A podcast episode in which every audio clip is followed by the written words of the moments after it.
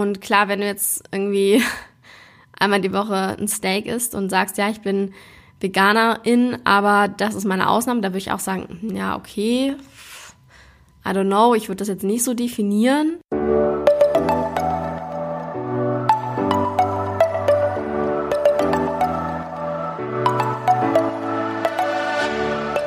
Moin und herzlich willkommen zu einer neuen Folge des Eat Pussy Not Animals Podcast, der Podcast, der dir den Einstieg in die vegane Ernährung erleichtern soll. Moin Freunde und herzlich willkommen zu einer neuen Podcast-Folge, die zweite in diesem Jahr. Es geht weiter mit einer Folge Omni Bullshit. Einer Folge klingt immer so wie so eine Serienfolge. Eigentlich finde ich Episode klingt viel geiler, obwohl Serien auch Episoden haben. Wow. Anyways, egal.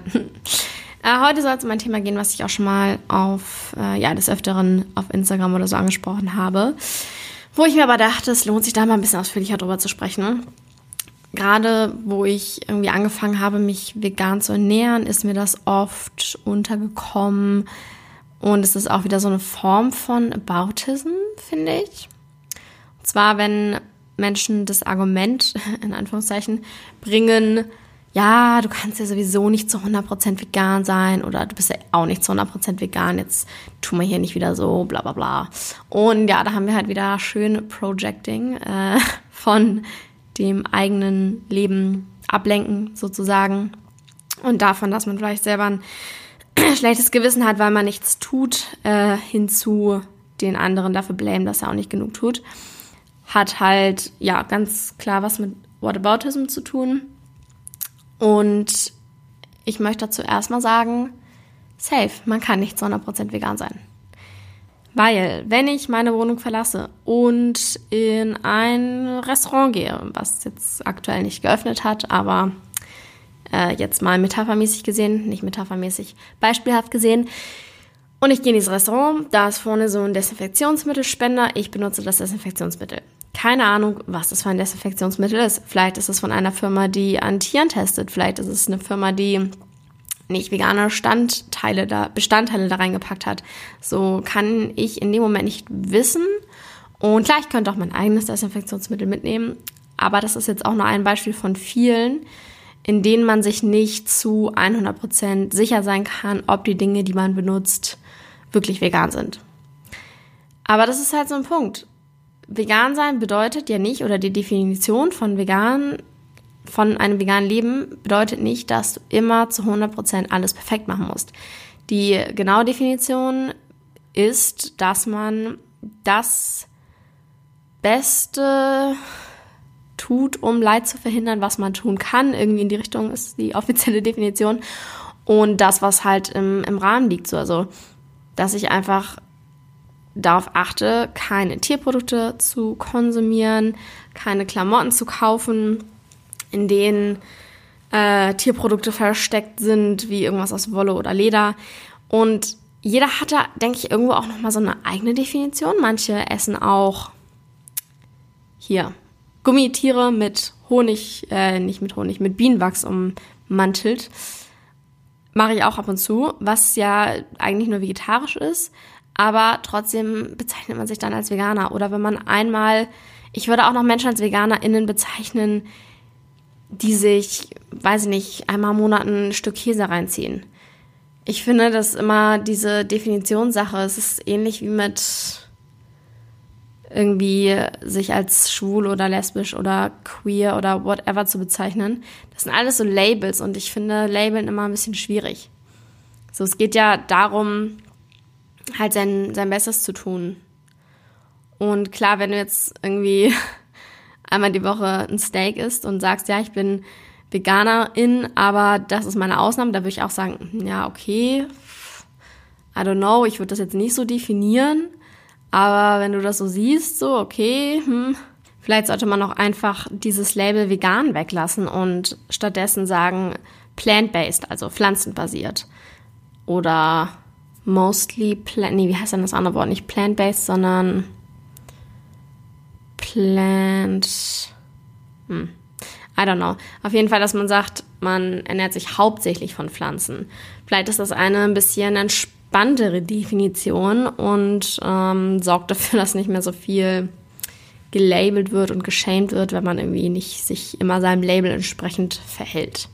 Weil ich finde das halt, so man kann nicht zu 100 Prozent immer alles perfekt machen, aber das ist halt, wie gesagt, auch nicht das, worum es geht, sondern es geht halt darum zu schauen, was liegt in meiner Macht, was liegt in meiner Reichweite, was kann ich verändern, um Tierleid zu vermeiden, um mich mehr für Tierschutz einzusetzen, um, keine Ahnung, der Umwelt was Gutes zu tun.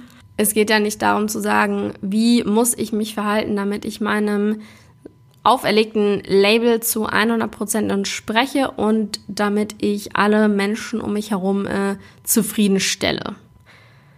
Generell finde ich auch, also ich finde es so schwierig, weil sobald man irgendwie, im Endeffekt kriegt man sich ja selber dieses Label, in der Regel, aber sobald man irgendwas erzählt über Tierschutz, über Umweltschutz, über Veganismus, dann hat man halt automatisch, irgendwie schürt man in anderen Menschen, in gewissen anderen Menschen, natürlich nicht in jedem, diese Erwartungshaltung, das zu erfüllen.